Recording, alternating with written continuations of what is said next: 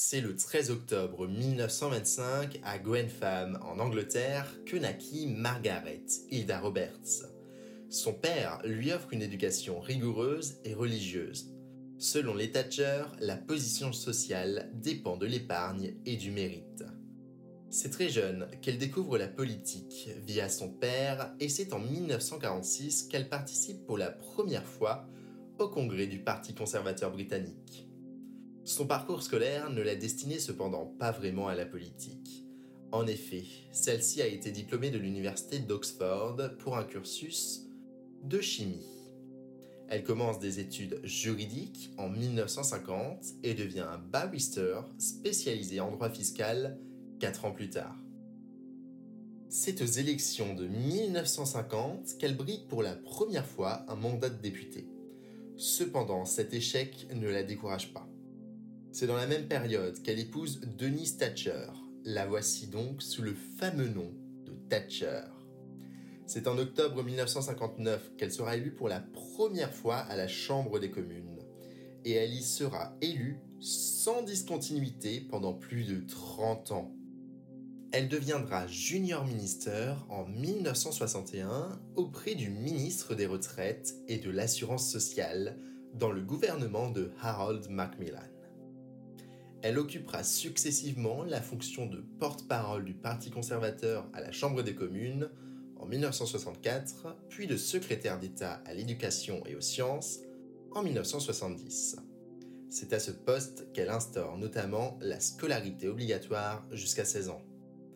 C'est le 11 février 1975 qu'elle prend la tête du Parti conservateur afin de redonner une doctrine politique claire à celui-ci, ainsi qu'à le préparer pour les prochaines élections. Elle instaure le Thatcherisme dans le parti, alliant conservatisme politique, libéralisme économique et traditionnalisme social.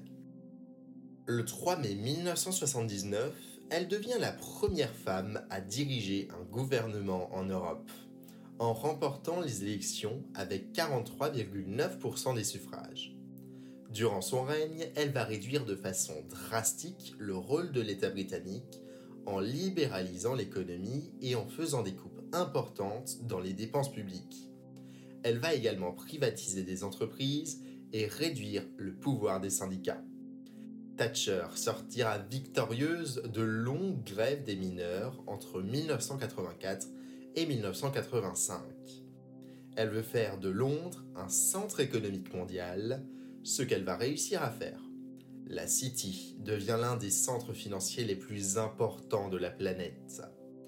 Durant son mandat, de nombreux attentats sont organisés par l'IRA, un groupe terroriste d'Irlande du Nord. Un de leurs attentats manque de peu de tuer Margaret Thatcher ainsi que son mari au Grand Hôtel de Brinton. Face à la vague d'immigration, elle fait adopter le British Nationality Act et redéfinit les statuts de citoyenneté et cherche à réduire l'accès aux droits du sol. Le 2 avril 1982, les troupes argentines envahissent les îles Malouines ainsi que la Géorgie du Sud, toutes de possession du Royaume-Uni. Thatcher décide d'attaquer. Elle reconquiert les îles après trois semaines de combat et 255 morts du côté britannique.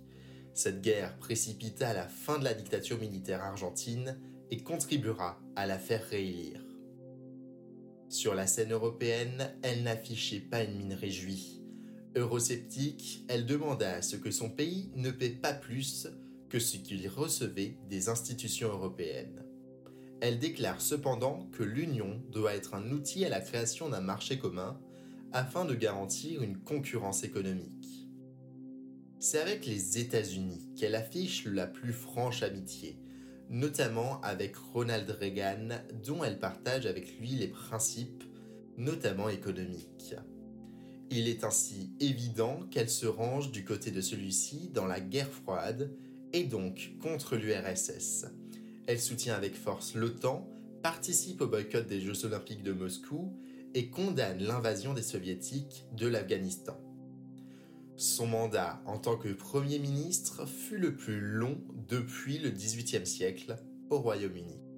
Mais c'est en 1990 que tout prend fin. une partie de son propre parti se retourne contre elle car ils sont en désaccord avec sa politique européenne, monétaire et sociale. Elle passe avec succès le premier tour pour la présidence de son parti, mais décide de se retirer au second tour. C'est John Major qui gagne la présidence du parti et qui lui succède donc en tant que Premier ministre le 28 novembre 1990. Sa démission marque la fin progressive de sa vie politique. En 1995, elle reçoit la plus haute distinction britannique de la part de la reine Elisabeth II. La santé de Margaret Thatcher se dégrade progressivement entre 2002 et 2013. La mort de son mari en 2003 l'affecte particulièrement. C'est le 8 avril 2013 qu'elle meurt à la suite d'un accident vasculaire cérébral. Elle avait 87 ans. De grandes obsèques nationales sont organisées le 17 avril avec la présence notable de la reine Elisabeth II ainsi que son mari Philippe d'Édimbourg. Dame de fer, Margaret Thatcher est l'une des grandes figures européennes de l'histoire du XXe siècle mère d'une doctrine politique qui porte son nom, le Thatcherisme, chef de guerre forte face aux Argentins et première ministre redoutable et intransigeante. La postérité a fait d'elle la plus grande figure de l'histoire britannique depuis Churchill. Merci d'avoir écouté cet épisode de Figure d'Histoire. S'il vous a plu, n'hésitez pas à vous abonner au podcast sur votre plateforme de podcast favorite pour ne pas louper le prochain épisode et à laisser une note de quelques étoiles. N'hésitez pas non plus à suivre le podcast sur les réseaux sociaux et à le partager avec votre entourage afin de continuer à le faire vivre et à transmettre la connaissance historique au plus grand nombre.